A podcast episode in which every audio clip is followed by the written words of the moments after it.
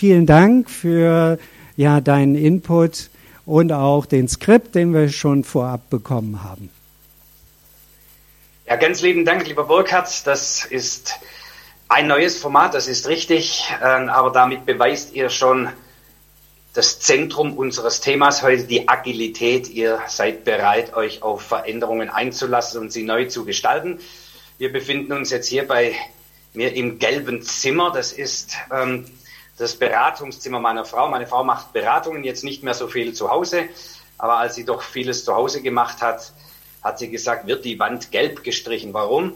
Das beruhigt. Ähm, also falls ihr ganz ruhig werdet, dann liegt es nicht an mir oder am Inhalt, sondern an der gelben Wand da hinten. Vielleicht wandern wir dann nach der Pause mal dann rüber zu uns ins Wohnzimmer mal sehen, ähm, was wir so in Bewegung bringen.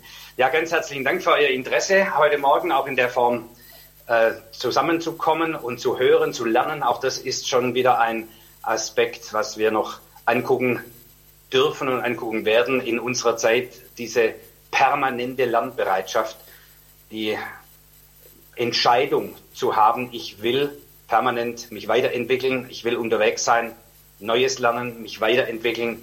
Das ist auch so eine Kernkompetenz unserer Zeit oder eine Notwendigkeit. Wenn wir dazu nicht bereit sind, dann werden wir ganz schnell ähm, den Anschluss verlieren in den Entwicklungen unserer Gesellschaft. Aber zunächst so ein bisschen einführend ein paar äh, Gedanken, die ich mit euch teilen will. Ihr habt das Skript bekommen, da könnt ihr dann auch ein bisschen detaillierter noch nachlesen und äh, könnt euch orientieren, vielleicht weitere Notizen auch dazu machen und wie Burkhard schon sagte, sehr gerne auch ähm, zwischendrin Fragen stellen, die sammeln wir dann und dann kann ich darauf eingehen. Vielleicht kann man sogar auch mal hier und da ein bisschen dialogisch uns ähm, die Zeit verkürzen.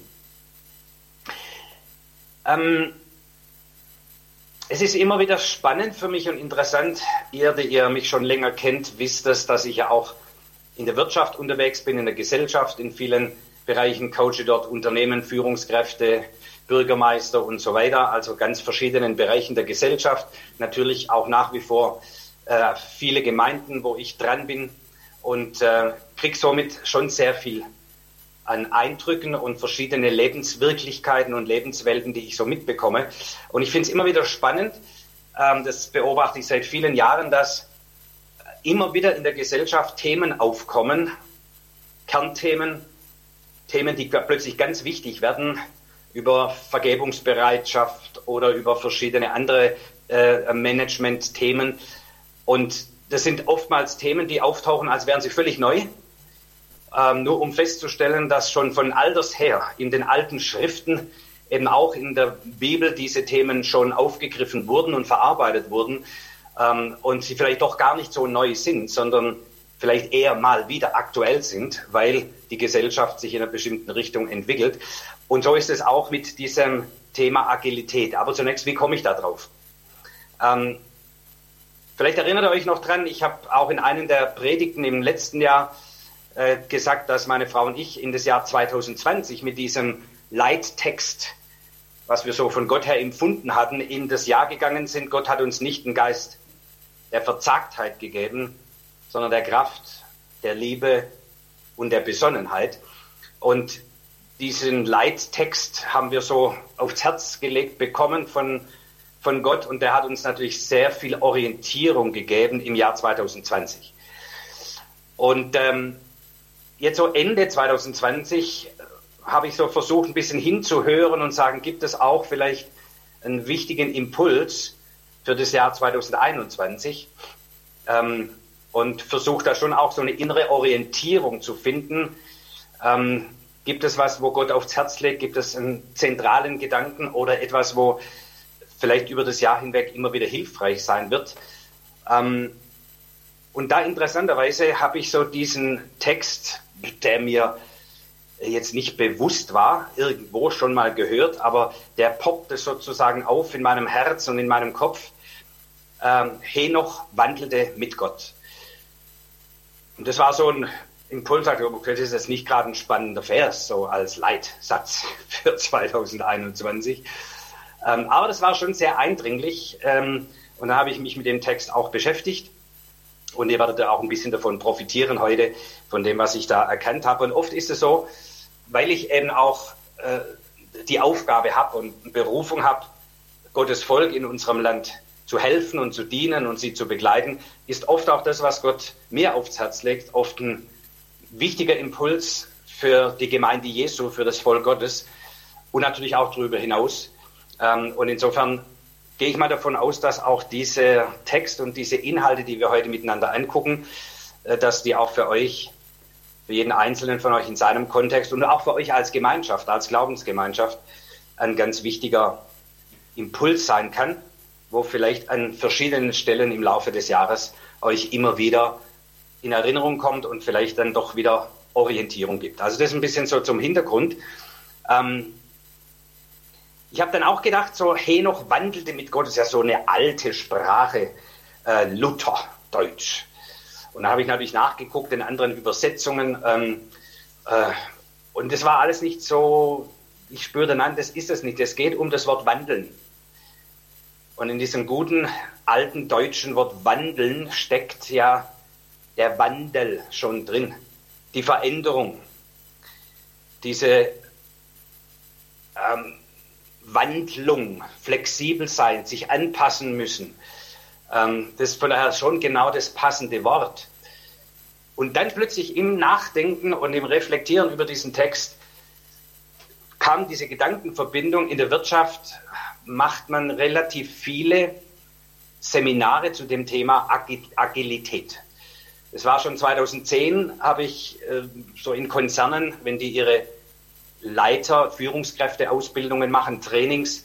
Da tauchte der Begriff schon auf als eine Kernkompetenz äh, für diese nächste Phase, in der die Unternehmen sich befinden. Und da habe ich das schon aufgegriffen, 2010. Einer der Kernkompetenzen, die Sie verstanden haben für unsere Zeit, in der wir sind, ist das Wort agile Führung, agiles Management, agile Teams, agile Unternehmensführung. Ähm, und da verband sich in mir plötzlich diese beiden Linien und sagt, wandeln mit Gott, Agilität als eine Kernkompetenz in vielerlei Hinsicht unserer Zeit. Und dann war ich wieder hellwach und sage, Herr, das ist ja spannend, ähm, wie biblische Themen, die man vielleicht völlig überliest und sagt, ja, pf, äh, was soll das, sind plötzlich hochaktuell für eine Zeit, eine Phase, in der wir stehen, nicht nur für uns als Menschen, die wir mit Jesus unterwegs sind, sondern für die Menschen, die in dieser Gesellschaft unterwegs sind. Und die Bibel gibt uns hier, wie wir noch sehen werden, ganz wunderbare Hilfestellungen. Ich habe gerade, äh, gestern war es gestern, ja, einen Videocall gehabt mit einer Führungskraft aus einem Unternehmen. Ähm, und dann ging es darum, sag, Herr Winkler, da sind wir per se, Herr Winkler, wir müssen agiles Team entwickeln. Können Sie uns da helfen? Und er sagt, da hatten wir es wieder und sagt, was ist der Hintergrund? Der Hintergrund ist, dass obwohl das Unternehmen sehr gute Strukturen hat, ähm, sehr viele gute Abteilungen aufgebaut hat, eine gute Organisationsstruktur hat, merken Sie plötzlich, dass Sie mit Ihren festen Strukturen mit der Veränderungsgeschwindigkeit unserer Gesellschaft nicht mehr klarkommen. Und äh, mir fiel dann ähm, im Hintergrund ein, weil er sagt, lass uns da einen Workshop drüber machen mit unseren Führungskräften, wie können wir das Unternehmen anders aufstellen. Dann fiel mir spontan, so viel auch Klammer auf, gleich in der Frage, wandeln mit Gott. Woher kriegen wir unsere Impulse? Mit was oder wem sind wir unterwegs in dieser Zeit? Aber da kam so der Impuls während der, dem Videocall, ähm, Jesus wandelt auf dem See Genezareth, ja, wandelt auf dem Wasser. Und ich habe gesagt, da seid ihr in euren Booten, in euren Abteilungen. Ähm, der Sturm kommt auf, Veränderung. Die, die Leute sitzen in ihren Abteilungen, an ihrem Arbeitsplatz, in ihren Unsicherheiten, kommen oft mit dem schon, was sie eigentlich gelernt haben und was sie können vom Berufswegen nicht klar. Das reicht plötzlich nicht mehr aus. Und jetzt sagt ihr auch noch zu ihnen, ihr müsst den Schritt aufs offene Meer wagen. Ähm, da werden wir die Leute ganz ordentlich überfordern. Und dann waren wir plötzlich in dem Thema drin und sagt, wir werden einen Workshop machen dort. Legt eine blaue Folie aus und wir spielen mal die erste Stunde, ersten anderthalb Stunden spielen wir mal auf dem Wasser gehen. Ähm, wie fühlt sich das an für die Leute? Ähm, was ist die Situation? Welche Festigkeiten haben wir? Welche Orientierung haben wir? Und das war wieder so ein spannender Teil gestern, wie aktuell dieses äh, Thema ist, gleichzeitig wie viel Hilfestellung es braucht. Viele merken, wir sind in so einer Situation, aber wie sollen wir darin zurechtkommen? Also das ein bisschen so zum Hintergrund mal zunächst, warum das auch wichtig ist. Da gehe ich gleich auch noch mal ein bisschen detaillierter drauf ein. Vom Biblischen auch noch spannend für euch, die ihr bibelkundig seid. Und das sind ja wahrscheinlich alle oder fast alle von euch kennen die Bibel fast auswendig nach 20, 30, 40 Jahren der Nachfolge Jesu. Ähm, interessant ist das Wort, das im Hebräischen steht, Halak, also für wandeln.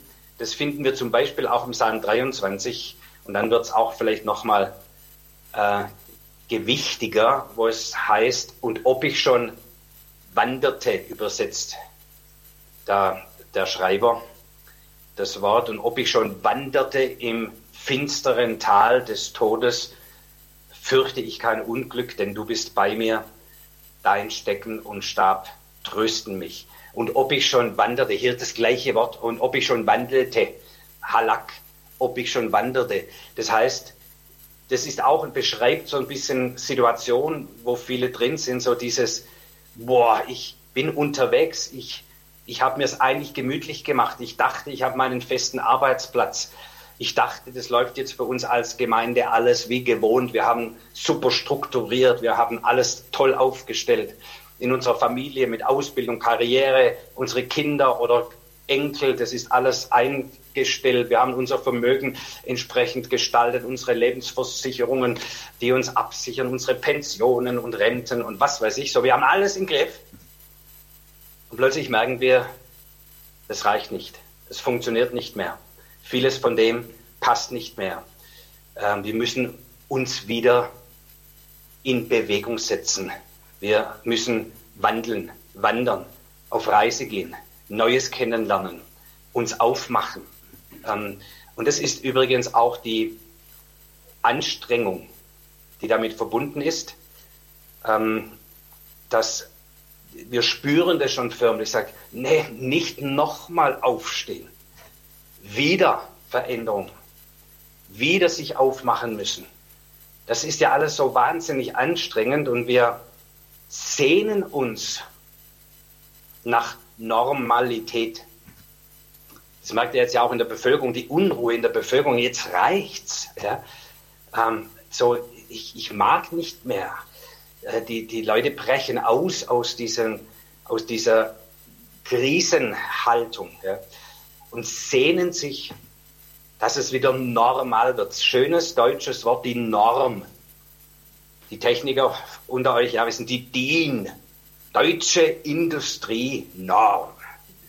Wir lieben das. Und ich habe gedacht, wow, Norm. Warum eigentlich setzen wir so sehr auf die Norm? Das Zertifikat, den Stempel, das ist nach der deutschen Industrienorm. Weil es uns Sicherheit gibt. Wir verlassen uns dann drauf. Wenn der Siegel drauf ist, dann ist es richtig, dann ist es überprüft, dann kann ich mich darauf verlassen.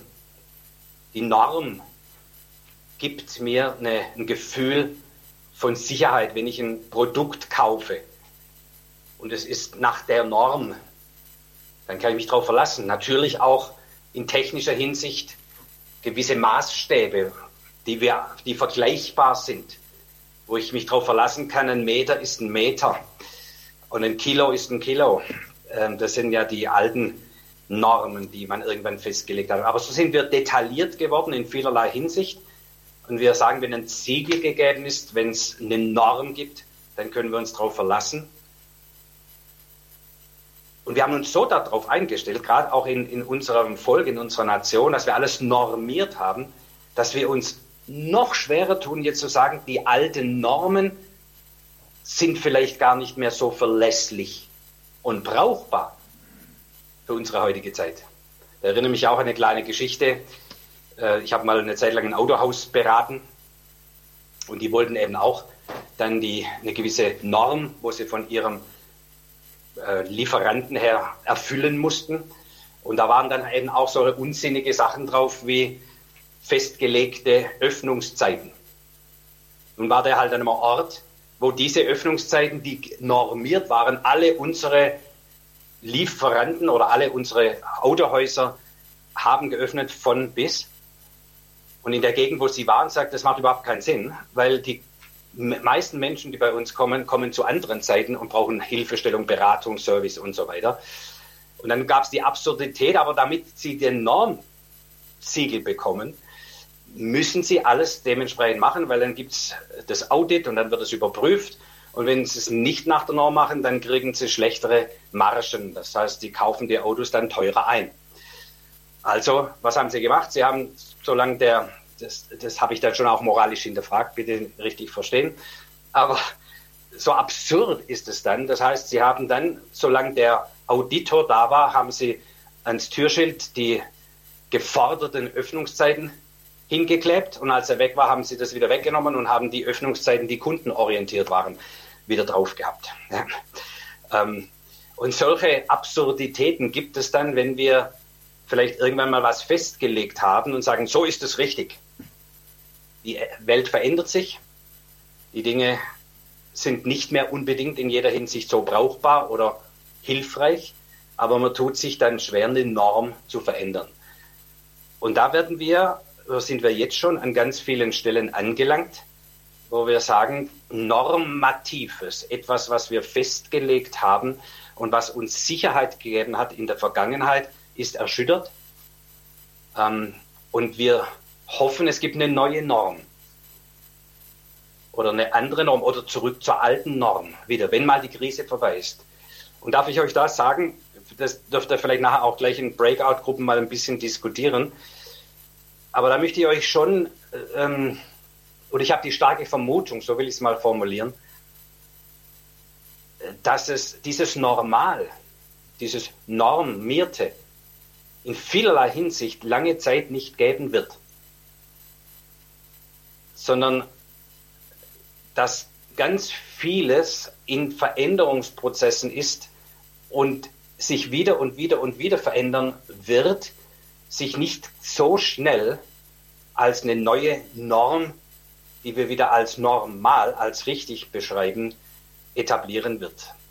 Und ich habe die starke Vermutung, darauf stelle ich auch all diejenigen ein, mit denen ich da unterwegs bin oder wo ich helfen und beraten darf, auch euch. Ich habe die starke Vermutung, begründete Vermutung, dass die Zeit raus aus dem Lockdown anstrengender wird als die Zeit rein in den Lockdown. Warum sage ich das? Wir haben auf der einen Seite Menschen, so erlebe ich es, die im Lockdown, ja, wie soll ich sagen, durch Kurzarbeit und ähnliche Mechanismen auch im Gemeindeleben, im Vereinsleben, im gesellschaftlichen Zusammenkommen, die etwas an Spannkraft verloren haben. Man konnte sich mehr zurücklehnen. Es war eine andere Langsamkeit in vielerlei Hinsicht. Viele haben das auch als positiv erlebt. Ja, oh, endlich keinen so einen Stress mehr. Es ist ruhiger geworden. Vieles, was ich an Terminen und Absprachen und Zeug hatte, findet alles nicht statt. Es wird ruhiger und das Denken wird langsamer. Die Körperspannung ist eine andere. Das ist die eine Hälfte oder die eine Gruppe. Die andere Gruppe ist in völliger Überforderung. Die haben gleichzeitig Homeschooling, Homeoffice gemacht, Haushalt, viele äh, zusätzliche Aufgaben übernehmen müssen, äh, die sie vorher nicht übernommen hatten oder nicht verantwortlich waren, kam obendrauf zu dem trotzdem noch normalen Leben. Die sind am Anschlag ihrer Kapazität, ihrer Energie, ihrer Kraft. Und wenn es dann wieder normaler wird, gefühlt im Sinne von, jetzt können wir wieder regelmäßig uns treffen, jetzt sind wieder die Ladengeschäfte geöffnet, jetzt findet regelmäßig Schulunterricht statt und so weiter und so fort, werden Sie plötzlich merken, der Körper und der Geist verlangt jetzt eigentlich nach Ruhe, nach Entspannung, nach mal durchatmen. Die Lebenswirklichkeit ist aber du musst dich ganz schnell wieder darauf einstellen, auf anstrengende, verändernde, neue Sachen, neue Lebensformen. Ähm, und so werden beide Gruppierungen hier von links und rechts, also die beiden beschriebenen, werden in eine sehr anstrengende Zeit kommen. Besser, wir stellen uns darauf ein, als dass wir dann überrascht werden davor, wie lange es dann vielleicht braucht, wieder eine gewisse Geschwindigkeit des Lebens sich anzupassen oder dennoch die verschiedenen Bälle in der Luft zu halten, wo man sich eigentlich erhofft hat, jetzt werden die fünf Bälle, die ich spielen muss, zu drei Bällen und ich merke, es werden eher sechs, die ich parallel jonglieren muss. Okay, das ist so ein bisschen äh, die Vermutung, begründete Vermutung, die ich habe und es zeigt sich schon an vielen Stellen auch, dass es tatsächlich so ist. Das bedeutet auch für das Gemeindeleben, ähm, für das Berufsleben, das heißt, man kommt wieder zusammen und man merkt, ähm, sind wir gar nicht mehr gewohnt. Ja. Auch die vielen menschlichen Kontakte, ja, die Dynamik des Zusammenkommens, die Emotionalität, die da drin liegt. Ähm, aber das ist gut, sich das ein bisschen bewusst zu machen. Und in diesem sowieso großer Veränderung, wo wir sind, äh, auch hier noch ein letzter Gedanke, das euch auch, glaube ich, allen bewusst ist.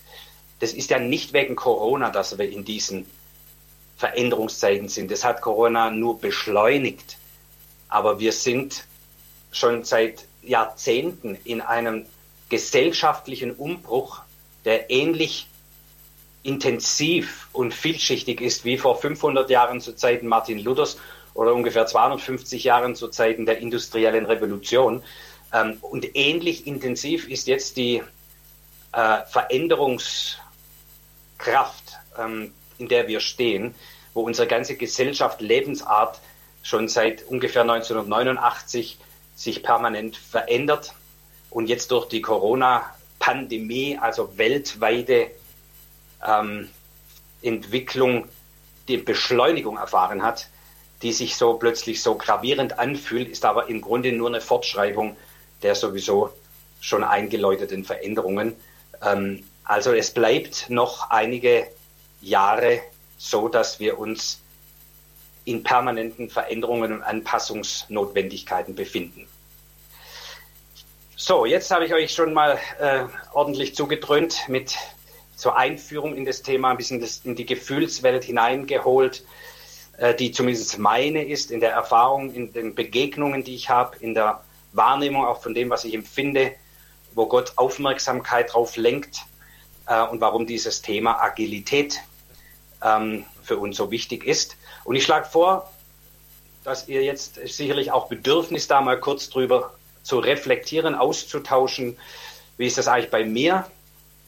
In meinem Kontext bin ich eher, werde ich eher vielleicht in Veränderungsprozesse kommen, wieder sehr anstrengend, weil ich ja ein bisschen langsamer geworden bin in der Corona-Zeit oder seid ihr eher in der Richtung, sagt, pff, hoffentlich wird bald wieder alles weniger? Äh, wo erlebt ihr Veränderung und wie gehst du damit um? Wenn wir so Gruppen machen von drei, vier Personen, dann kommt auch jeder dran und dann nehmen wir uns, jetzt haben wir 10.30 Uhr, dann 10.40 Uhr schaltet uns dann Urs wieder zusammen und ähm, dann tauscht ihr euch mal bitte auf äh, so eure Lebenswirklichkeit und Situation ein bisschen aus miteinander. Okay?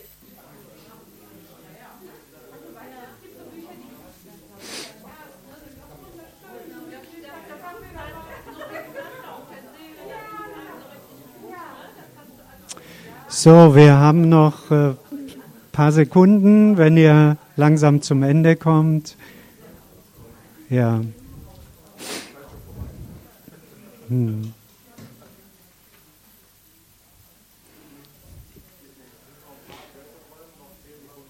Ja, noch zehn Sekunden, dann äh, gut, gut, gut.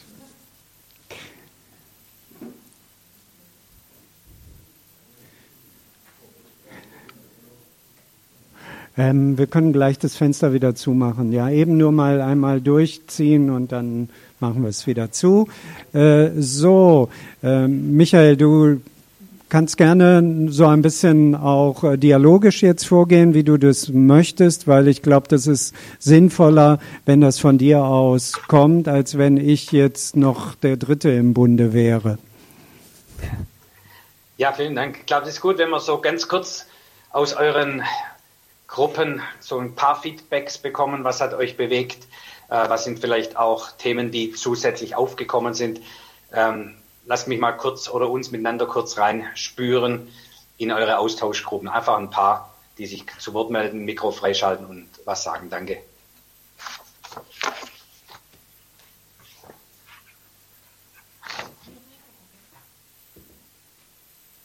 Also wir haben festgestellt, dass es ein Unterschied ist bei uns. Wir hatten zwei, die äh, nicht mehr berufstätig sind und zwei, die noch berufstätig sind, dass da so ein Unterschied ist. Ähm, auch bei uns Berufstätigen war es ruhiger als vorher, aber wir haben uns so in der Mitte gefühlt so ein bisschen. Aber mir eher so bei der etwas ruhigeren Sorte noch, weil ich auch nicht Vollzeit bin. Aber ähm, für uns ist es dann anders. Also wir bereiten schon darauf vor, dass es auch wieder stressiger wird mit mehr Sozialkontakten und so weiter. Ähm, während die anderen eigentlich sich nur noch danach sehnen, dass wieder mehr passiert ähm, und sich darauf freuen, wieder teilhaben zu können. Danke. Ja, also bei uns war es so, dass wir beides haben. Einerseits auch dieser Wunsch nach Verwandlung, also ständig gern was Neues. Wenn alles gleichbleibend ist, das stresst uns. Äh, andererseits wieder körperlich, wenn, wenn dann so plötzlich Veränderungen erscheint, meinetwegen spontaner Besuch oder sowas, das ist dann schon nervig. Aber so äh, generell bei zwei Leuten ist der Wunsch nach Veränderung schon sehr groß da. Ja. Dankeschön. Ihr könnt zum Mikro gehen.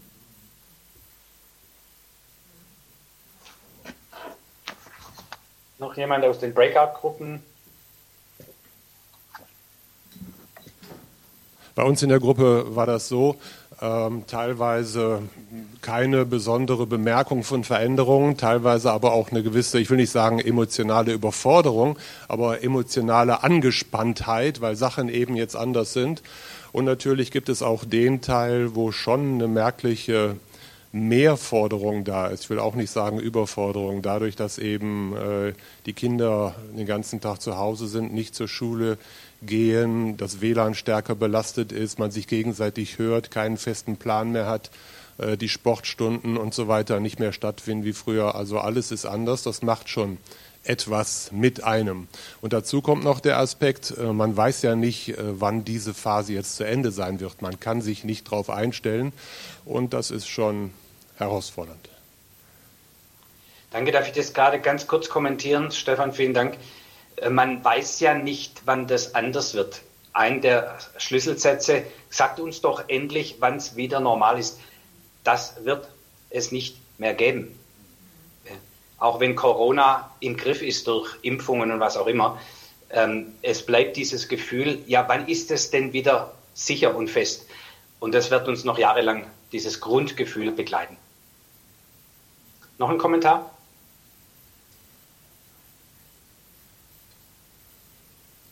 Oder kurz Rückmeldung? Also wir hatten so, ja, Anna. Ja, ne.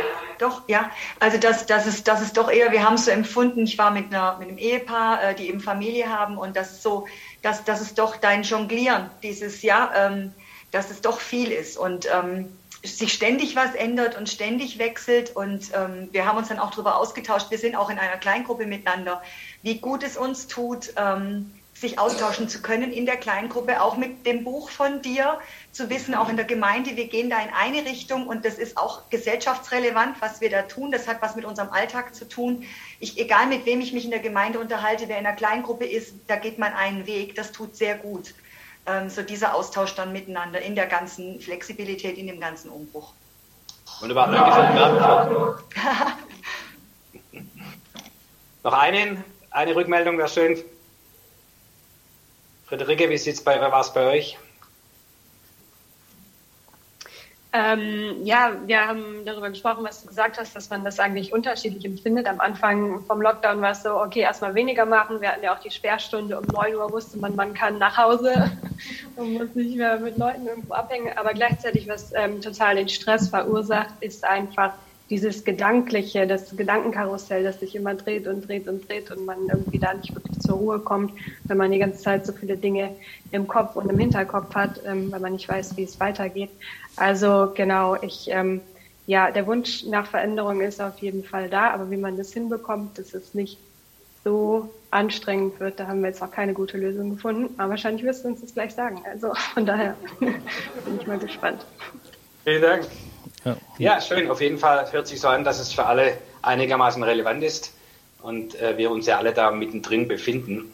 Ähm, wenn wir auf Skript Seite 2 gehen, äh, da bin ich jetzt inhaltlich äh, mit euch äh, nochmal ganz kurz, mh, hm, was ein bisschen so der technische Hintergrund ist oder wenn dieses Thema Agilität äh, in Seminaren oder in Unternehmen aufgegriffen wird, vielleicht die Definition, ähm, die ihr hier lesen könnt, eine gute, die ich gefunden habe, die passt aus meiner Sicht gut.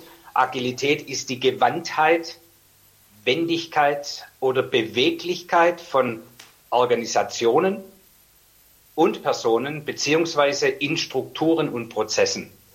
Man reagiert flexibel auf unvorhergesehene Ereignisse. Das ist ein wichtiger Teil. Man reagiert flexibel auf unvorhergesehene Ereignisse und neue Anforderungen. Wie gesagt, das ist ein Grundlebensgefühl, mit dem wir es auch nach dem Corona, wenn wir wieder in, ja, aus den Lockdown-Situationen rauskommen, dieses Lebensgefühl wird bleiben, in vielerlei Hinsicht. Man ist etwa in Bezug auf Veränderungen nicht nur reaktiv, sondern auch proaktiv. Also man reagiert nicht nur auf Veränderungen, was müssen wir jetzt wieder machen, sondern man gestaltet diese Veränderungsprozesse oder innerhalb dieser Veränderungsprozesse. So diese ähm, das ist Agilität, das ist Wandeln, jetzt in diesem biblischen Begriff. Und warum ist das eine Kernkompetenz unserer Zeit? Und zwar nicht nur für Führungskräfte, sondern das betrifft den Schüler, den Student, die Mutter, den Vater, die Alleinerziehende und so weiter. Es betrifft uns mehr oder weniger intensiv alle. Warum? Weil jetzt aus dem Großen gesprochen, Globalisierung und Digitalisierung zusammen eine Beschleunigung mit sich bringen, die unsere bisherige Strukturen und Lebensarten nicht erfassen können oder nicht verarbeiten können. So natürlich höre ich jetzt dann immer die Leute sagen, ja, Globalisierung ist ja seit Corona, hat ja jeder erkannt, dass das nichts taugt. Und man ist wieder nationalbewusster und produziert wieder mehr im eigenen Land, nur bedingt. Man hat gemerkt, dass Lieferketten natürlich dann sehr schnell unterbrochen werden und große Auswirkungen haben, wenn man die nicht hat. Aber man organisiert ihn nur noch intelligenter. Und natürlich wird man vielleicht sagen, wie medizinische Grundversorgung wollen wir im eigenen Land haben und nicht angewiesen sein auf globale äh, ähm, Zusammenhänge und globale Verträge. Aber das betrifft nur einzelne Aspekte. Es geht nicht mehr, äh, dass wir uns lokal ähm, versorgen können, sondern wir sind zusammengeschaltet, auch durch die Digitalisierung. Und es ist ein bisschen übertrieben formuliert, aber es ist trotzdem die Richtung so, wenn in China ein Sackreis umfällt, kann es hier ein Gewitter geben. Das ist schon so. Ja. Ähm, also das wird bleiben. Und die Digitalisierung, das haben wir jetzt gemerkt, was wir heute Morgen tun, hätten die meisten von uns vor zwei Jahren nicht mal zu denken gewagt. Ähm, schon gar nicht in der Fähigkeit gewesen, das umzusetzen. Und das ist ja nur ein klitzekleiner Teil von dem, was wir Digitalisierung nennen. Aber dass das möglich ist und funktioniert und inzwischen ihr alle ganz relaxed auf eurer Couch sitzt oder wo auch immer und wir das miteinander gestalten. Und ich stehe hier in Utting, übrigens nicht Uffing, sondern Utting am Ammersee. Ähm, das ist ähm, inzwischen schon normal. Und das wird wie gesagt, Digitalisierung, künstliche Intelligenz, Robotik und so weiter wird sich weiter gestalten. Und diese Komponenten zusammenbringen eine solche Beschleunigung mit sich, dass wenn die auf vorhandene Lebensarten und Strukturen treffen, die das nicht verarbeiten können. Und deshalb ist die Herausforderung, die Strukturen, die Lebensarten, wie wir die Dinge handhaben und tun, zu verändern, aber nicht sozusagen einmal und dann haben wir es wieder, sondern weil diese Linie der Veränderung und der Geschwindigkeit und Beschleunigung permanent zunimmt, ist ein ständiges Anpassen in vielerlei Hinsicht notwendig. Wenn ihr das so rein schon mal mitnehmt, das wäre sehr hilfreich, weil dann überrascht euch das nicht. Sondern ja, okay, das ist eine Lebensart, auf die muss ich mich ein bisschen einstellen. Das ist auch nicht schlimm. Wir lernen dann damit umzugehen. Da gebe ich auch noch ein paar hilfreiche, hoffentlich hilfreiche Hinweise. Aber dass ihr das sagt, das ist die neue Normalität. Agilität ist die neue Normalität, wenn ihr so wollt. Ähm, und wenn wir das mal verstanden haben, dann tun wir uns schon sehr viel leichter äh, mit den Veränderungsprozessen. Jetzt gibt es eine Wortmeldung. So ab und zu können wir es uns leisten. Ähm, eine kurze Frage. Was passiert, wenn die Geschwindigkeit zunimmt und äh, die immer weiter zunimmt, aber man schon bei 100 Prozent ist? Sehr, sehr gute Frage. Ungefähr so. Ähm, wie zu der Zeit, als die Dampflokomotive äh, entwickelt wurde und die mit 25 Stundenkilometer durch die Welt raste und die Leute sagten, das hält kein Mensch aus, wir werden alle krank. So was passiert im Laufe der Zeit. Der Mensch ist unfassbar Anfassung, äh, anpassungsfähig. Ähm, und was wir heute als Überforderung erleben, werden wir vielleicht in schon wenigen Jahren als völlig gesund und normal erfahren. Zum einen. Zum zweiten, absolut richtig und wichtig. Wir werden, weil viele tatsächlich überfordert sind, zum einen, weil sie sich nicht so schnell anpassen können, zum anderen, weil sie psychisch oder körperlich nicht in der Lage dazu sind, werden wir natürlich auch eine jetzt schon deutlich höhere Zahl von psychischen und psychosomatischen Erkrankungen haben. Ja? Und es wird auch eine größere Gruppe von Menschen geben, wieder, die mit dieser Veränderung nicht klarkommen, auch im Arbeitsmarkt nicht klarkommen und werden eine Höhe, höhere Quote an, nennen wir es einmal, unterstützungsbedürftigen Menschen haben, als wir das in den letzten Jahren gewohnt waren. Äh, ich schätze, dass wir da durchaus auf über 20 Prozent steigen. Nicht Arbeitslose, sondern Menschen, die in irgendeiner Art und Weise von der Sozialgemeinschaft getragen, mitgetragen, unterstützt werden müssen.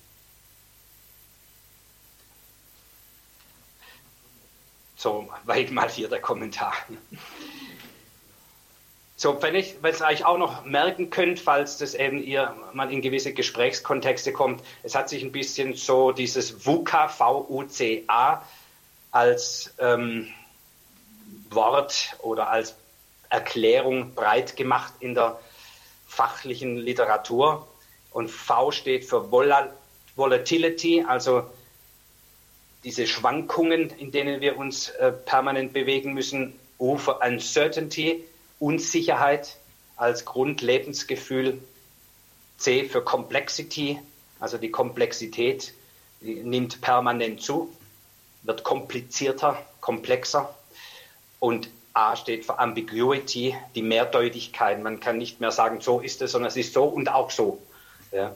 Ähm, und das spüren wir schon raus in diesen Begrifflichkeiten. Da ist so viel an Unklarheit drin, so viel an Veränderung, so viel an ähm, nicht definieren können, äh, dass daraus aus diesem Grund oder das Grundgefühl äh, entwickelt wird, in dem wir heute stehen, wo wir sagen, Hilfe, wie sollen wir klarkommen? Das beschreibt sozusagen die Notwendigkeit der agilen Lebensformen und Gestaltungsformen. Es ist jetzt ein bisschen fachlich, aber wenn wir schon da ein Seminar machen, ist es gut, mal das gehört zu haben. Und dann könnt ihr auf jeden Fall hier und da klug mitreden. So, es heißt in euren Unternehmungen auch, und da werden wir auch in der Gemeinde ähm, permanent dran sein müssen, ähm, werden wir immer wieder hinterfragen müssen und sagen, passen unsere Formen, wie wir was leben, wie wir was machen, die Strukturen, wie Entscheidungen zustande kommen und dergleichen mehr. Passt es noch zu den Anforderungen, in denen wir stehen? Und wie weit sind wir bereit und fähig, auch unsere Strukturen und Vorgehensweisen zu verändern, dass sie wieder dienlich sind der neuen Situation. Also auch im Gemeindlichen habe ich jetzt überall wieder die Diskussion nach Gemeindemodelle. Was ist jetzt das richtige Modell? Jetzt haben wir doch gemerkt, dass das Hauskirchenmodell das Richtige ist. Denn jetzt können wir uns nicht versammeln in großen Versammlungen äh, und nur in den Häusern. Ja, blöderweise kann man das jetzt auch nicht mehr. Das heißt, das Hauskirchenmodell hat auch ganz schnell seine Grenzziehungen erfahren. Ähm, aber man ist ganz schnell in Modellen. Ähm, ähm, und das habe ich jetzt wieder immer die Diskussion, was ist das richtige Gemeindemodell? Ja. Vergiss es, es gibt nicht das richtige Modell sondern Modelle müssen uns dienen, dem Leben dienen. Ja. Äh, sagen wir mal so salopp, Structure follows Vision. Was ist die Vision? Was ist der Lebensstrom? Was ist dem Leben dienlich? Und wir müssen Modelle und Vorgehensweisen finden, die dem Leben dienlich sind, die das Miteinander in unserer Zeit gut organisieren. Und wir dürfen nicht verliebt sein oder gar vergötzt sein in einem Modell, sondern und da kommen wir jetzt schon auch in Richtung Bibelarbeit, wir müssen uns wieder bewusst machen, auch Christsein ist mehr eine Nachfolgebewegung als eine Institution. Kirche ist eine Gemeinschaft von glaubenden Menschen, die miteinander unterwegs sind, Jesus nachzufolgen und ist nicht in erster Linie eine Organisation, eine Institution, ein Gebäude, sondern all diese Dinge, Organisation, Gebäude und so weiter, dienen uns, damit wir gemeinsam besser und lebendiger Jesus nachfolgen können. Ja. Und deshalb auch all dieses drinnen und draußen, wer ist jetzt drin und wer ist draußen und wer ist richtig und wer ist falsch, all diese Diskussionen helfen uns nicht wirklich weiter, sondern die Frage ist, wer ist mit uns unterwegs? Ja. Wer ist Teil unserer Gemeinschaft? Und unsere Gemeinschaft hat sich zum Ziel gesetzt, von Jesus zu lernen, mit Jesus unterwegs zu sein, Jesus zu erleben, äh, uns gegenseitig zu unterstützen. In was? Dass wir miteinander Jesus nachfolgen. Ähm, willst du dabei sein oder nicht dabei sein? Wenn du dabei sein möchtest, herzlich willkommen. Wenn nicht, darfst du uns gern auch eine Zeit lang beobachten. Ja. Äh, vielleicht kriegst du dann Lust drauf, mit so einer geilen Gruppe, Entschuldigung, unterwegs zu sein. Okay? So, deshalb kurz Bibelarbeit jetzt.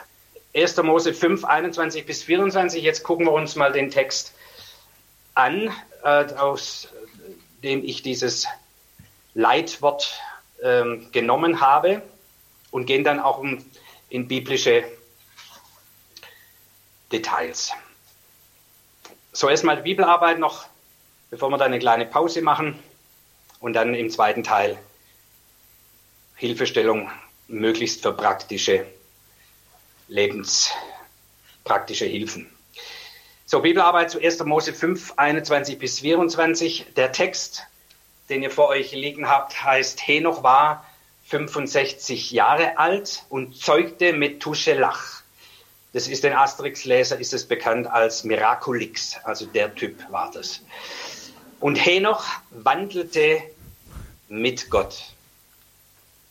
Das und habe ich ein äh, geklammert. Warum? Weil es im Hebräischen nicht steht und damit kriegt es ein bisschen eine andere Bedeutung.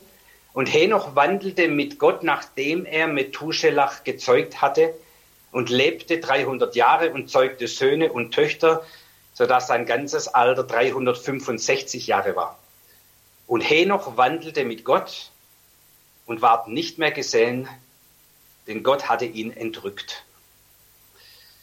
So ein heißer Text. Ein paar Gedanken dazu im Sinne der Bibelarbeit. Erstens, Henoch hatte ganz offensichtlich eine Gotteserfahrung. Wahrscheinlich im Zusammenhang mit der Zeugung oder der Geburt seines Sohnes. Das ist ja oft so im Leben, dass wenn Umbrüche stattfinden, Pubertät, zwischen gibt es die Third Life Crisis, ja, um die 30 herum, Midlife Crisis äh, und so weiter, ja, oder es bricht was zusammen in meinem Leben, ein Mensch stirbt, jemand verlässt mich, auf den ich mich sehr verlassen hatte, ich werde arbeitssuchend oder was auch immer. In solchen Umbrüche des Lebens, aber auch freudigen Ereignissen wie oh, unser erstes Kind. Ähm, solche freudige Ereignisse, solche Umbrüche im Leben öffnen uns oftmals Insofern, dass die Dinge, die wir bisher als Lebensart hatten, so nicht mehr funktionieren und wir öffnen uns Wir sind bereit für Veränderungen. Und das sind genau die Zeiten, wo wir am stärksten Offenbarungen oder intensive Begegnungen, emotionale Begegnungen erleben können. Ähm, das in sich habe ich auch immer mal wieder in meinen Vorträgen äh, erwähnt und wiederhole ich gerne, weil das bedeutet auch für uns selbst in Veränderungsprozess, wenn du gerade in einem Veränderungsprozess bist, das ist auch eine Zeit, wo du dich tiefer öffnen kannst und bereit bist für Begegnung in tieferer Weise als zu Zeiten, wo alles relativ konstant läuft. Das ist auch für uns, wenn wir mit Menschen über den Glauben reden wollen oder ähnliche Sachen, in solchen Zeiten ist der, der beste Zeitpunkt, um mit Menschen über tiefgründigere Dinge des Lebens zu reden. Also da auch ein bisschen achtsam sein in deinem persönlichen Kontext. Du musst nicht jeden Tag immer krampfhaft versuchen, den Leuten was vom Glauben zu vermitteln. Aber in dem Moment, wenn sie durch eine Veränderung gehen, sich öffnen, dann ist der Zeitpunkt der Begegnung und die höchste Wahrscheinlichkeit, dass Menschen auch was empfangen können und erleben können an Veränderung. Hier Henoch wandelte mit Gott, nachdem er Methuselah gezeugt hatte. Hier hat er eine Glaubensoffenbarung, eine persönliche Gottesbegegnung gehabt, das sein Leben so nachhaltig geformt hat, dass er gesagt hat, ich lebe jetzt mein Leben mit diesem Gott, der mir begegnet ist, zusammen. Und lasst mich das auch hier wiederum erwähnen. Christsein ohne eine persönliche Gottesbegegnung kannst du vergessen. Christsein ist kein Glaubenskonstrukt. Christsein ist nicht Zugehörigkeit zu einem Club, einem Verein, einer Kirche, sondern Christsein beginnt durch persönliche Gottesbegegnung. Wir machen eine Erfahrung mit dem auferstandenen Christus. Er begegnet uns. Das kann intensiv oder weniger intensiv sein, aber jeder von uns, wenn wir mit Jesus unterwegs sind, kann sagen, ich habe Gott erlebt. Manche dramatisch, manche immer mal wieder punktuell, aber sie können sagen, ich habe eine persönliche Gottesbegegnung, einen persönlichen Gottesbezug. Es ist für mich nicht ein Lehrkonstrukt. Es ist für mich nicht ein Katalog von Geboten und Weisungen und wie man richtig lebt und von Moralkodex. Ähm, das ist es nicht. Das ist nicht ein religiöses Konstrukt, sondern es ist im Kern ist Christsein eine Begegnung mit dem lebendigen Gott und mit diesem lebendigen Gott ein Leben lang unterwegs zu sein. Da definiert sich Christsein, Glauben im Grundsätzlichen. Und wenn wir das verlieren, auch in der Gemeinde verlieren, dann sind wir vielleicht ein netter Club mit vielen netten Leuten und das ist auch schön. Aber das ist nicht Glaubensgemeinschaft, sondern wir teilen eine gemeinsame Erfahrung. Jeder von uns hat Gott erfahren und wir haben Hunger danach und Verlangen danach, mehr von diesem Herrn, von diesem Gott kennenzulernen. Ähm, und weil wir diesen Hunger haben und diese, ähm, diese innere Freudigkeit und diese Lernbereitschaft, wir wollen ihn kennenlernen, deshalb haben wir eine lebendige Glaubensgemeinschaft, die uns unterscheidet von vielen anderen Clubs und Zusammenkünften. Ähm, da ist der Kern unserer Geschichte. Und deshalb auch hier ganz wichtig, Henoch hatte eine Begegnung mit dem lebendigen Gott. Woher wissen wir das? Es war in dem Zusammenhang offensichtlich, dass er auch eine Offenbarung hatte von den Dingen dieser Zeit. Es war, wie die Bibel uns im Umfeld erklärt, auch eine schwierige Zeit. Insofern waren auch schon eine gottlose Zeit. Menschen haben sich von Gott abgewandt. Ähm, und das, wenn Menschen sich von Gott abwenden, tun sie oft auch Dinge, die nicht dem Leben dienlich sind, sondern schwierig werden. Gewalt. Einer versucht über den anderen zu herrschen und viele Dinge mehr. Und da hinein bekommt Henoch eine Gottesbegegnung und eine Gottesoffenbarung. Woher wissen wir das? Weil im Neuen Testament das berichtet wird. Äh, es gibt einen kleinen Brief im Neuen Testament, einen Judasbrief, der hat gar keine Kapitel, sondern nur Verse. Und ich habe euch das abgedruckt hier. Im Vers 14 heißt es, es hat aber auch von diesen geweissagt, das heißt prophetisch geredet, Henoch, also eben dieser Henoch, von dem wir sprechen, der siebte von Adam an, so wie es in den Geschlechtsregistern dargelegt wurde. Und er hat gesprochen, siehe, der Herr kommt mit seinen vielen tausend Heiligen Gericht zu halten über alle und zu strafen alle Gottlosen für alle Werke ihres gottlosen Wandels, mit denen sie gottlos gewesen sind und so weiter. So, das heißt, wahrscheinlich war Henoch auch in der Situation, einmal durch das, meine Frau ist schwanger, wir werden Eltern, dann aber auch in solch eine Zeit wird unser Kind hineingeboren. Ich glaube, alle Eltern verstehen diese Emotionalität, äh, zu sagen, was, jetzt in diese schwierige Zeit gebären wir unser Kind, muss unser Kind aufwachsen. Und in dieser inneren Anspannung, in dieser Frage begegnet ihm Gott und gibt ihm eine dramatische Offenbarung im Sinne von, hey, ich habe die Sache im Griff und diese gottlose Lebensart wird auch ein Ende finden. Da will ich kleine Klammer aufmachen, weil es auch in der Zeit großer Veränderungen immer wieder diese Irritationen gibt in christlichem Hintergrund und auch in nicht-christlichen Botschaften. Diese Dramaturgie von alles bricht jetzt zusammen. Äh, Prophetinnen, die jetzt auftreten und sagen, wie schlimm alles ist und wie schrecklich und jetzt geht die Welt unter. Und das sind ja oft dramatische Dinge, die uns da erläutert werden. Und Henoch hatte so eine Offenbarung von Gott wird der Sache, der gottlosen Sache ein Ende setzen. Erstens interessant ist, dieser Eingriff Gottes im Sinne der Sintflut, wo genau das geschehen ist, war zu dem Zeitpunkt, als Methusalem starb, also über 900 Jahre später. Das heißt, Henoch hatte eine Offenbarung von diesen endzeitlichen Dingen, ich nenne es mal so. Die Welt geht unter, ja, die Menschheit, die Gottlosigkeit und Boshaftigkeit der Menschen wird ein Ende finden. Da hatte er eine Offenbarung. Eingetreten ist sie über 900 Jahre später. Das ein bisschen so auch zum einen, weil gerade wenn solche Endzeitprophetien und solche Aussagen kommen, wie zu welchem Zeitpunkt jetzt wir sind. Und es gibt immer Leute, die genau uns sagen können, an welcher Stelle in der Weltgeschichte wir jetzt offensichtlich sind, welche Posaune des Gerichts jetzt bläst und was weiß ich. Ähm, das kannst du alles knicken. Es ist immer falsch. Sage ich hier ganz klar. Und dazu bin ich lang genug unterwegs. Das kommt alle paar Jahre wieder. Und dafür ist die Bibel nicht geschrieben.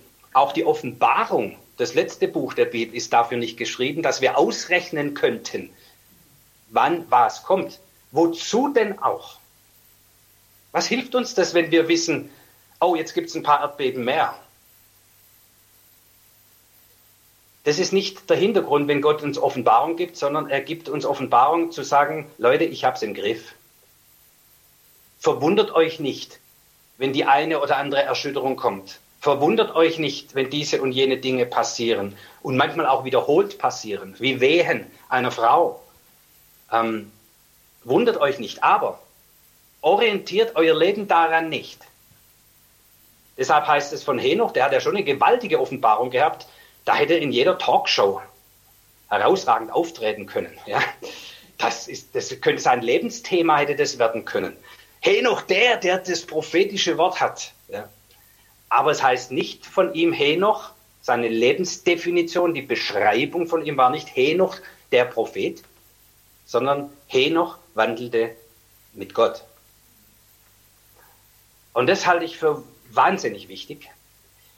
Das heißt, auch wenn wir Offenbarung haben, wenn bestimmte Dinge uns bewusst werden, wenn wir uns sehnen nach dem Eingreifen Gottes und Gott gibt uns Hinweis durch sein Wort oder durch bestimmte prophetische Äußerungen, dann ist es nicht, damit wir ausrechnen können oder dass wir richtig investieren, die richtigen Aktien kaufen oder dafür ist es nicht gegeben, sondern es ist gegeben, dass wir uns beruhigt in die Hände unseres Gottes begeben können und sagen, Herr, ich wandle mit dir durch diese Zeit. Du offensichtlich kennst nicht nur die Gegenwart, du kennst auch die Zukunft.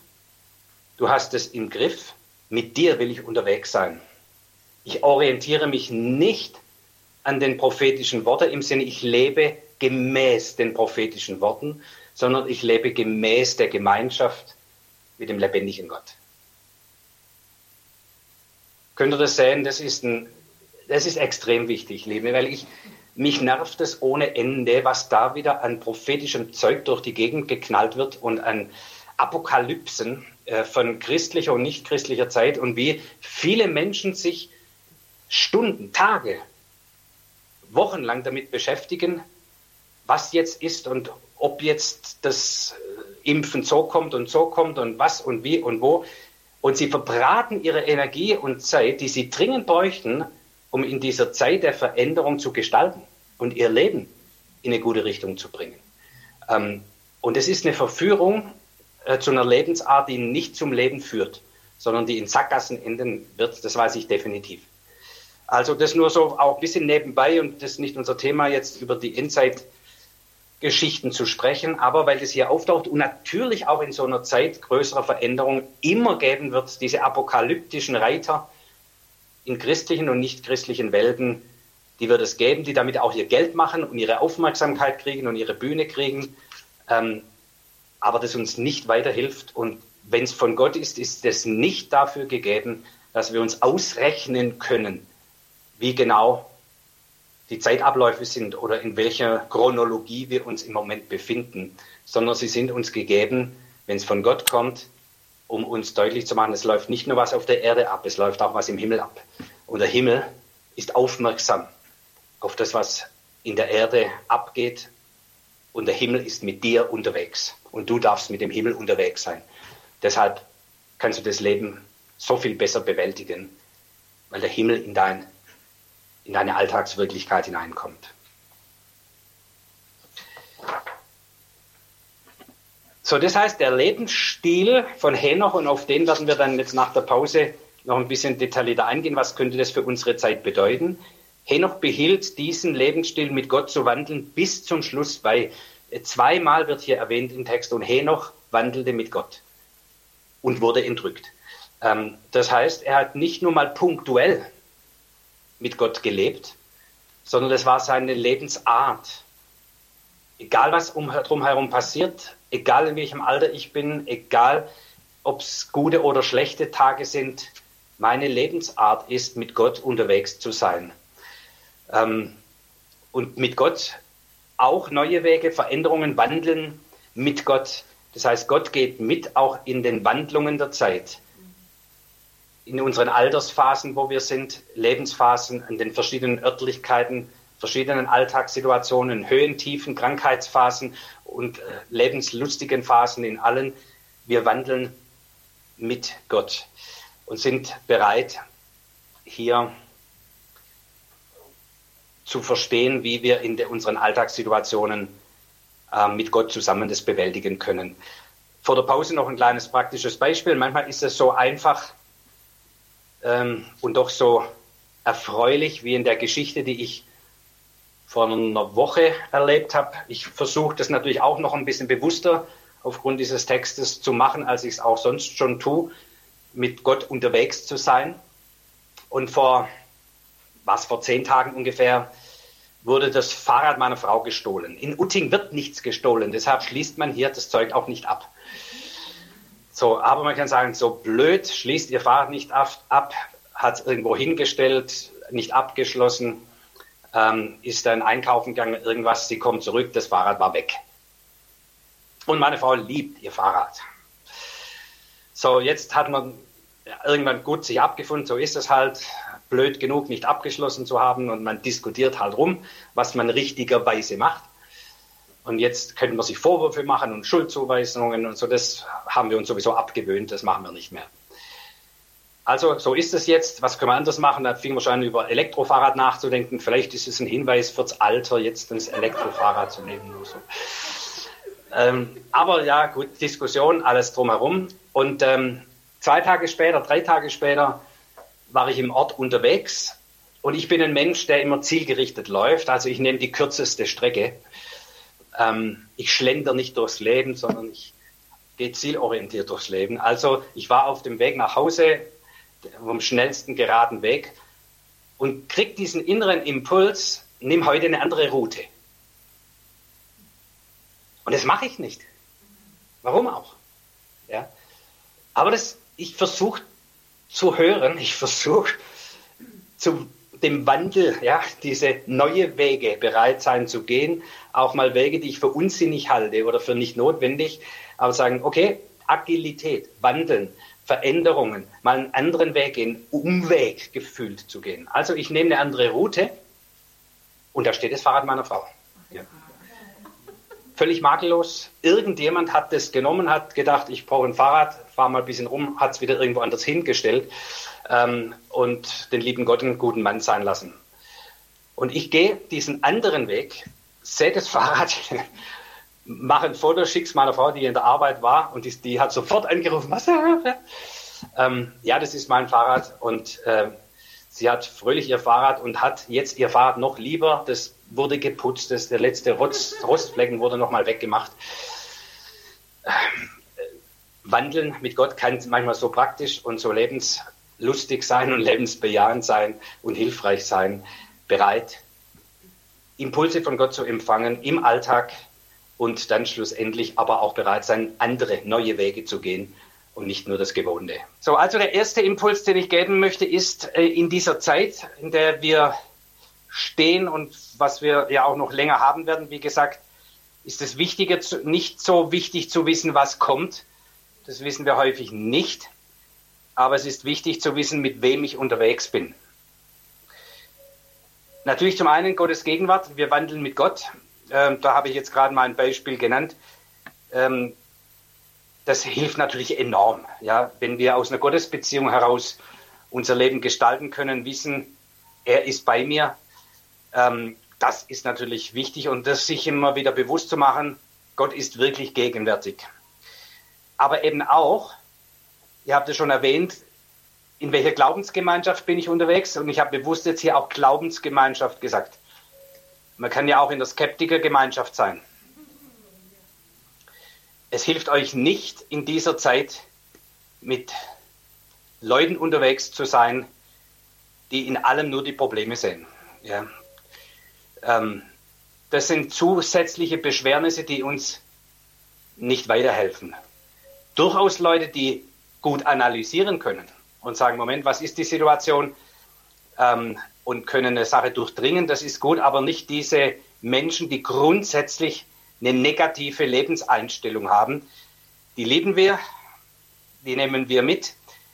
Aber wenn du zu viel von denen in deinem Umfeld hast, im Arbeitskontext und so weiter, äh, dann wird es ganz brutal anstrengend. Ähm, auch Menschen, die ihre Sicherheit mehr im Äußeren suchen und keine innere Sicherheit haben. Heißt nicht, dass es nicht geht, mit den Menschen unterwegs zu sein und von denen haben wir eine ganze Menge. Aber ich will nur darauf hinweisen, in diesen agilen Zeiten, in diesen Zeiten der Veränderung, brauchst du oder tut dir gut, Menschen um dich zu haben, die eher glaubensorientiert sind, die Möglichkeit denken, die lösungsorientiert unterwegs sind, mit denen man konstruktiv ein Thema und eine Situation angucken kann ähm, und, und zu neuen Lebensformen kommen kann oder Entscheidungen finden kann, als mit Menschen, die immer nur Fragen stellen. Ich frage mich. Das ist natürlich die Frage. Ja. Und sage, jetzt haben wir viele Fragen gestellt, aber jetzt bin ich noch verwirrter als zuvor. Ähm, also das ist ganz, ganz wichtig. Ähm, in unserer Glaubensgemeinschaft, ich glaube, das ist auch wo wir permanent dran arbeiten, auch jetzt im, in Campen, dass wir glaubensstärken, konstruktiv unterwegs sind. Ich glaube, da habt ihr auch ganz schön viel erarbeitet in den letzten Jahren. Ähm, und ihr seid ja auch eine stärkende Gemeinschaft, auch eine sehr verlässliche Gemeinschaft. Ähm, das ist herausragend. Und wenn du empfindest, dass die Glaubensgemeinschaft, mit der du unterwegs bist, gut ist, dann kannst du ja mal den Daumen hoch halten äh, und sagen, yes, das ist gut. Und das, damit möchte ich nicht sagen, dass äh, wenn ihr kritische Anmerkungen habt, dass das keinen Platz hätte, aber es ist immer die Frage, wie wir Kritik anbringen. Es muss konstruktiv sein. Also die Motivation, wenn wir etwas kritisieren, ist, wir wollen weiterkommen, wir wollen es besser machen, wir wollen vorankommen, wir wollen Lösungen finden. Und in diesem Sinne eine kritische Anmerkung zu machen oder Dinge kritisch zu beurteilen, absolut notwendig und richtig, aber nicht eine destruktive Kritik. Die können wir uns in dieser Zeit nicht leisten. Punkt. Ähm, und jetzt guck dir auch im Arbeitsumfeld an oder in, mit Menschen, mit denen du zusammenarbeitest, unterwegs bist. Ich sag's mal ein bisschen brutal, aber so ist es. Äh, in meiner Führungskräftearbeit in äh, Unternehmen sage ich, wenn da Leute unterwegs sind, die mit im Team sind, die immer nur negativ sind und die Stimmung im Team äh, beklemmen, dann muss man mit ihnen reden. Wenn sie sich nicht ändern, nochmal reden und wenn nicht, raus. Ja. Ähm, das klingt jetzt hart, aber in diesen Zeiten, wo die äußeren Sicherheiten uns mehr und mehr wegfallen, braucht es Menschen, die sich aufeinander verlassen können und die das Grundgefühl haben, wir sind miteinander gut unterwegs. Und wenn da einer sich per nicht verändern will oder nicht bereit ist, da mitzugehen, dann kann ich nicht die Gesamtgruppe äh, opfern, sage ich jetzt mal, um dem einen irgendwie gerecht zu werden. Äh, das klingt jetzt sehr knallhart, aber so meine ich es auch. Und ich versuche ja eher Impulse zu setzen für diese agilere Lebensform. Wie, will, wie soll die gelingen? So deshalb Verlässlichkeit, Punkt C, 1c, äh, Verlässlichkeit im Team, Eigenverantwortlichkeit, die Kompetenz im Team zu kennen, die Lernfähigkeit, die Motivation, eine gemeinsame lebensbejahende Kultur, das gemeinsame Ziel höher zu stellen als die Eigeninteressen. Das sind Wesensmerkmale von agilen Teams, die erfolgreich, zukunftsfähig unterwegs sind. Und im Grunde kann man auch sagen, das ein bisschen messen und sagen, wie verlässlich ist das Ganze, wie lebensbejahend, wie eigenverantwortlich sind die Leute. Das ist der Grad, insofern man agil als Team unterwegs sein kann. Also ihr werdet jetzt wieder merken, das sind so Schlagworte. Wir sagen, wir brauchen agile Teams. Aber ich kann nicht agile Teams leben, wenn ich nicht Menschen zusammenbringe, die diese Kompetenzen, Voraussetzungen, Haltungen mitbringen. Dann wird es nicht gelingen. So, das Gleiche gilt natürlich auch für unser Zusammenleben in Ehe und Familie. Ähm, da ist es natürlich auch wesenswichtig. Da haben wir ja auch verstanden, auch von der Schöpfungstheologie her, es geht nicht, wer ist wichtiger, Mann oder Frau und so. Es ist eine Partnerschaft. Es, es sind zwei Persönlichkeiten, die sich aneinander anlehnen können, die miteinander unterwegs sein können. Es ist nicht der eine ist wichtiger als der andere, sondern jeder ist wichtig und miteinander gelingt uns die Ehe und miteinander gelingt uns das anstrengende Familienleben. Ähm, und nur, wenn man sich aufeinander verlassen kann. Und ja, ich weiß, auch da haben viele natürlich nicht die Situation. Das macht es dir manchmal dann auch schwerer. Und diese Energie, da komme ich gleich noch dazu, die dann zusätzlich gebraucht wird, die musst du mit in deinen Energiehaushalt einplanen. Ja.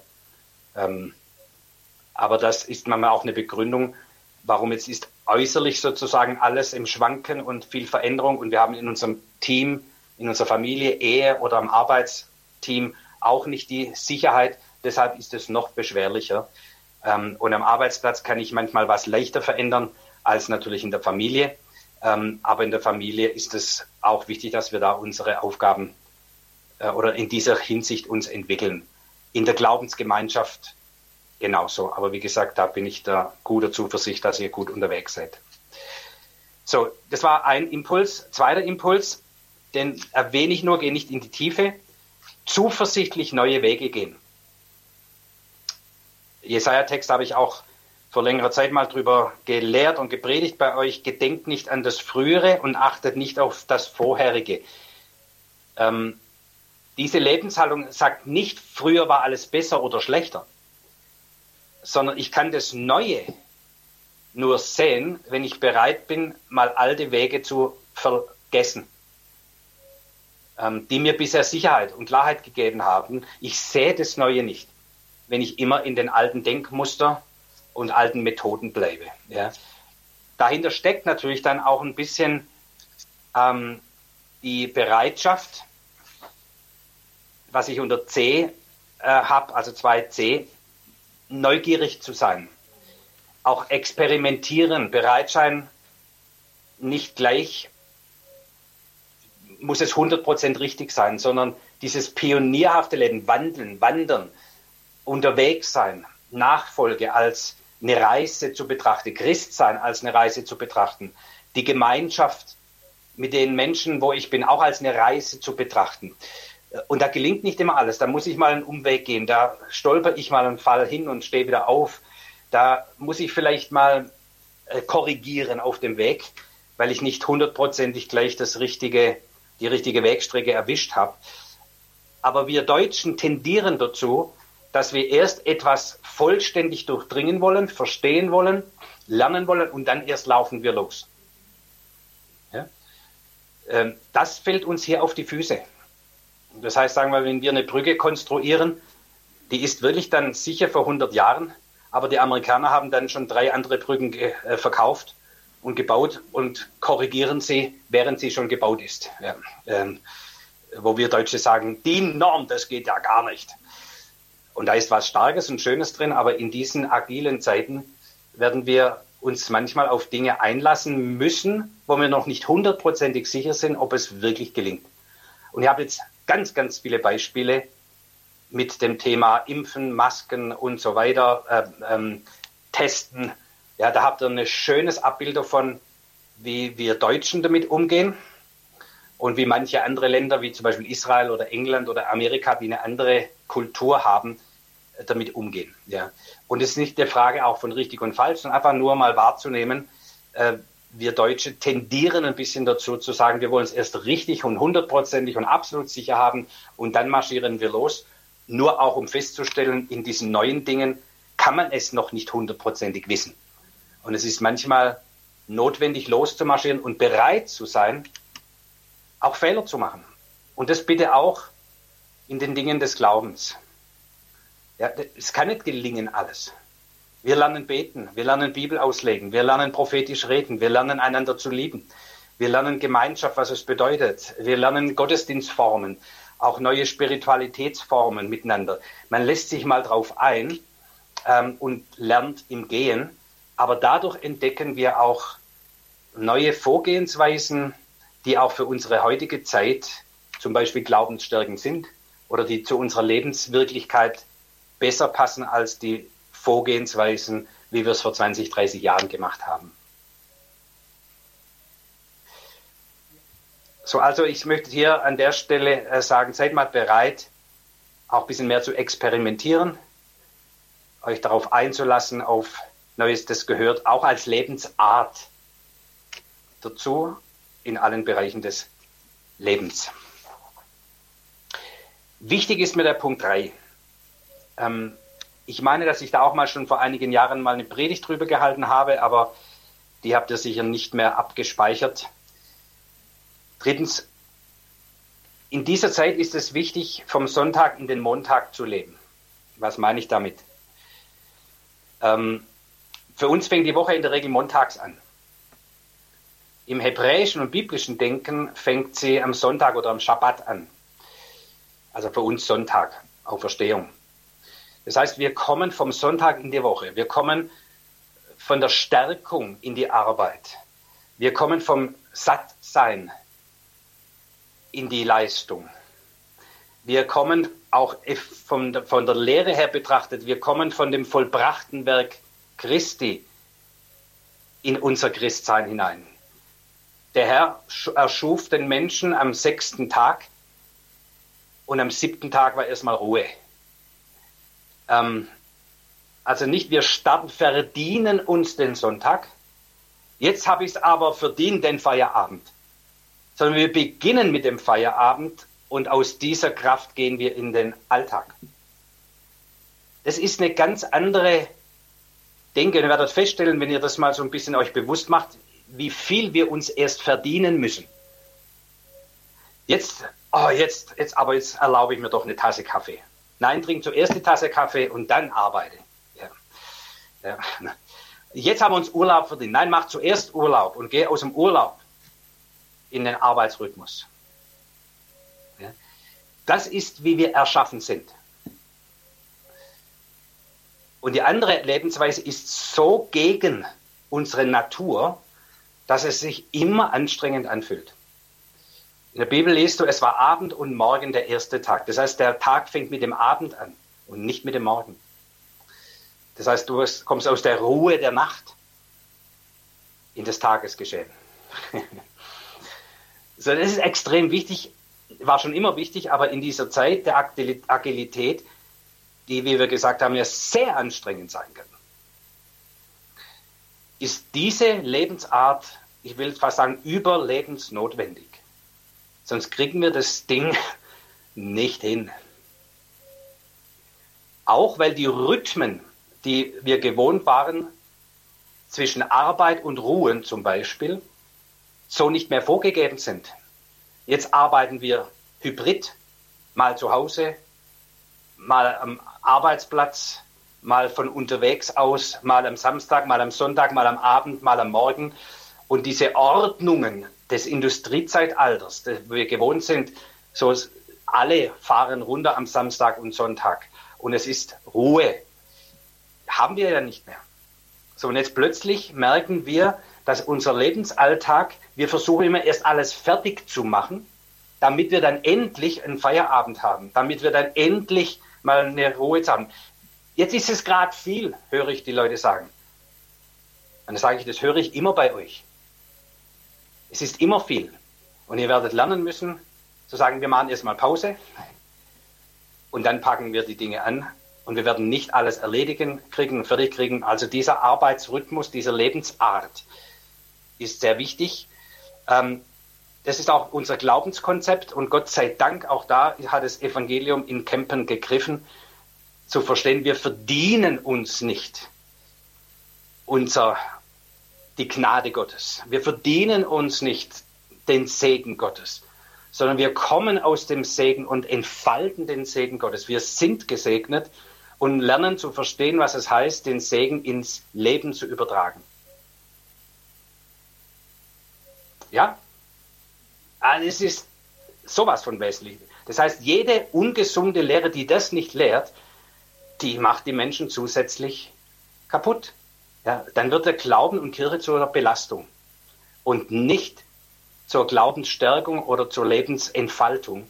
Also deshalb auch das Evangelium achtet darauf, von wem ihr gelehrt seid und welche Lehrgrundlagen in euch greifen, welches Gottesbild ähm, ihr habt, welche Weltanschauung euch formt und prägt. Also ein Stichwort hier nochmal, der Sabbat ist für den Menschen gemacht. Jesus musste das zurechtrücken. Die Schriftgelehrten damals hatten den Sabbat, sagt der Sabbat ist für Gott gemacht. Nein, ist er nicht, sondern Gott hat den Sabbat für den Menschen gemacht. Das heißt, Gott ist schon zufrieden. Wir müssen Gott nicht zufriedenstellen mit unseren Werken und unseren Richtigkeiten, sondern wir begreifen diese Anleitungen Gottes, weil sie dem Leben zugeneigt sind, weil sie uns ein besseres Leben ermöglichen, weil sie nachhaltiger sind. Ähm, und da ist es, kann man sich auch leicht merken, der Sabbat ist für den Menschen gemacht und nicht der Mensch für den Sabbat. Und diese Lebensart wird wichtig. Punkt C, auch in dem noch nicht hängen bleiben in den Ungerechtigkeiten des Lebens. Wir werden jetzt auch ganz viel natürlich erleben, das ist doch nicht gerecht. Jetzt werden erst die einen geimpft, dann die anderen geimpft. Jetzt mogeln sich welche rein. Und es gibt so viele Dinge, über die man sich einfach nur aufregen könnte. Du hast die Energie dafür nicht. Du brauchst deine Energie, um das Leben zu gestalten. Ja. Psalm 73, ich wäre beinahe irre geworden, sagt der Psalmist Asaph hier, als ich sah die Ungerechtigkeiten und wie es den Gottlosen gut geht und wir leiden und so. Und dann heißt es, bis ich ging in das Heiligtum Gottes, also in die Gemeinschaft wieder. Das heißt, er wandelte mit Gott. Das heißt, die Gemeinschaft mit Gott, dort werde ich wieder aussortiert. Dort sehe ich die Dinge wieder neu und anders. Dort kann ich die Dinge auch wieder einordnen, auch wieder im Sinne prophetisches Wort. Ich weiß, Gott wird sich auch darum kümmern, um die Ungerechtigkeiten des Lebens. an manchen Stellen kann ich dazu beitragen, die Ungerechtigkeiten zu verändern. In vielen anderen muss ich es Gott überlassen und kann mich nicht Tag und Nacht am Stammtisch aufregen. Ähm, ich brauche diese Energie. Und deshalb die Überschrift hier ist, wie bewältigen wir in diesen agilen Zeiten unser Leben Energiemanagement vor Zeitmanagement. Es geht nicht mehr darum, haben wir unsere Zeiten gut geplant im Sinne von jede Stunde machen wir irgendwas, mein Terminkalender ist voll, sondern es geht darum, zuerst Energiemanagement zu machen. Welche Begegnungen sind energiespendend? Welche kosten mich Energie? Zu welchen Tageszeiten, wenn ich jetzt Homeoffice, Kinder und so weiter, passt was am besten? Und da ist der Vorteil der Agilität, dass wir sehr viel mehr Gestaltungsmöglichkeiten bekommen. Was gibt mir Energie? Was kostet mich Energie? Diese Auflistung rate ich euch dringend zu machen.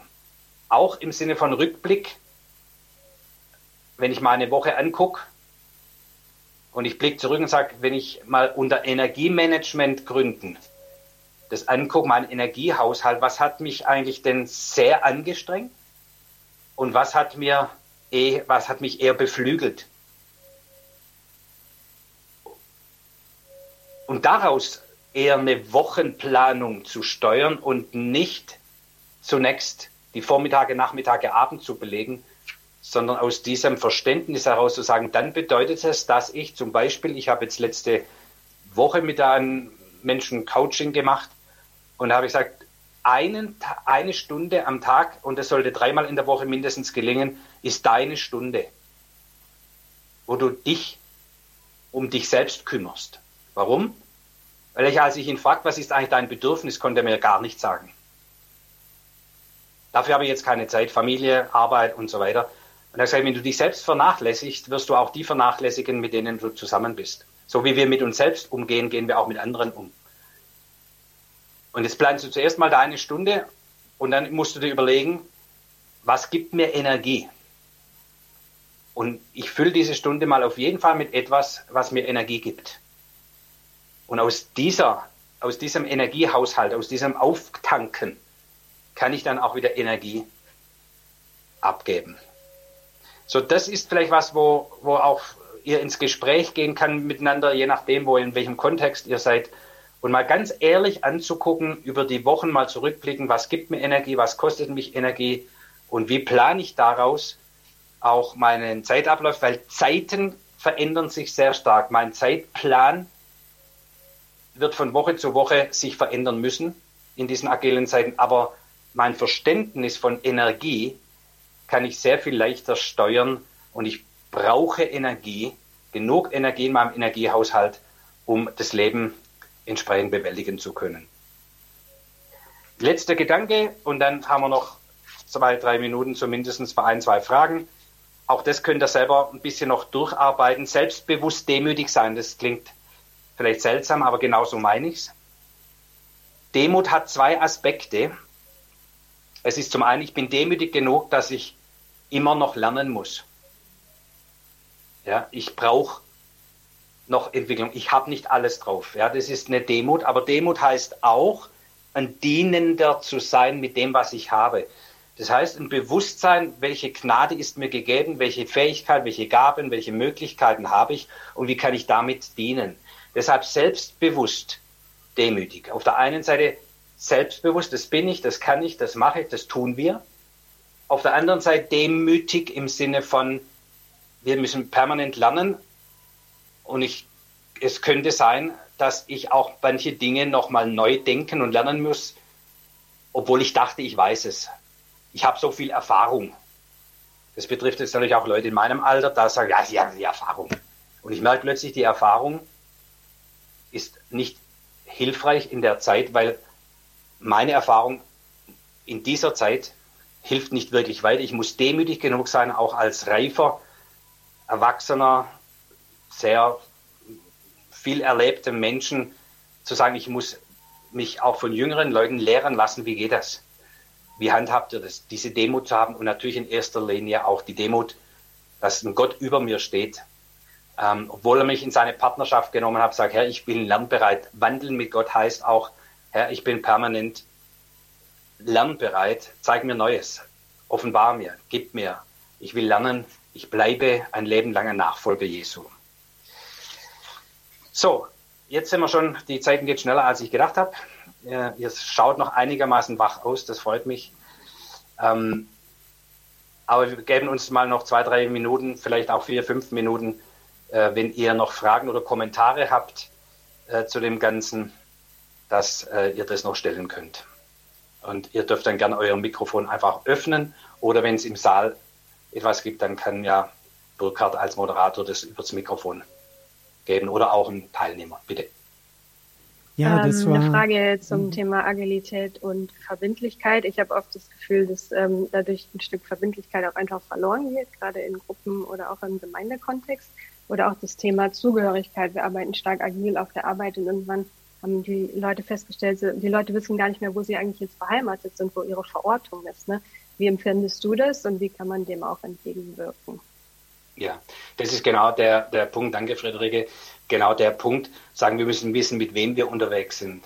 Das heißt, die Verbindlichkeit ist eher zu den Menschen und der Menschengruppe als zu ähm, Methoden oder Abläufe oder Äußerlichkeiten. Und wenn Unternehmen nicht verstanden haben, was Agilität ist und sie sagen, alles schwimmt, dann werden sie ihre Mitarbeiter völlig überfordern. Das heißt, ich brauche eine Kernzugehörigkeit oder auch Kernaufgaben. Ich sage immer, wenn wir ein Team entwickeln, das agil ist, das gibt trotzdem Festigkeiten. Du hast die Kernaufgabe in dem oder jenem Bereich, aber wir sind auch ähm, sozusagen in der aktiv über die eigenen Dinge hinaus und denken für den anderen mit. Aber das ist kein Widerspruch, sondern es ist nur, wo bin ich fest und wo bin ich flexibel. Und nur flexibel schafft kein Mensch und ist auch gar nicht nötig. Und auch in der Gemeinde, wenn ich es jetzt mal so praktisch sage, ist die Verbindlichkeit liegt nicht darin, ich komme jeden Sonntag zum Gottesdienst, sondern ich bin verbindlich zu den Menschen, mit denen ich in Glaubensgemeinschaft unterwegs bin. Und wenn wir uns zum Gottesdienst treffen, dann bin ich im Gottesdienst wegen den Menschen, mit denen ich unterwegs bin und nicht, weil man halt als Christ in den Gottesdienst geht. Ja, ist da, das ein bisschen, Verträge? Ja, da würde ich äh, mich gern direkt anschließen. Ja, vielen Dank. Also ich äh, erlebe das hier im Miteinander gerade äh, seit eben diesem speziellen Jahr, äh, das völlig sichtbar ist, äh, auf wen man sich verlassen kann. Das läuft auch sehr ohne große Absprachen und in einer großen Eigenverantwortlichkeit. Und das ist dann äh, sehr, sehr schätzenswert.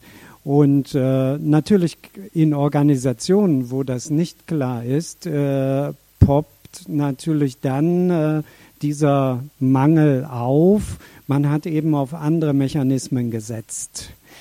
Ja. Ja. Vielen Dank, sehr guter Beitrag. Noch einen erlauben wir uns, so wenn ihr noch einen habt. Frage oder Kommentar? Ähm, ich, ja, ich, bitte. Ich hätte den Kommentar dazu, dass ich dir von Herzen danke, dass du uns das Skript im Vorfeld zur Verfügung gestellt hast. Das war ja auch neu. Und es war klasse, sich so vorzubereiten. Es war ein ganz anderes mit dabei sein. Ich habe mich riesig darauf gefreut, was du dann noch dazu ergänzt und erzählst, ähm, wie das Gestalt gefunden hat. Vielen, vielen Dank dafür. Sehr gerne. Ich habe die Fahrzeit gespart. Okay, vielen Dank.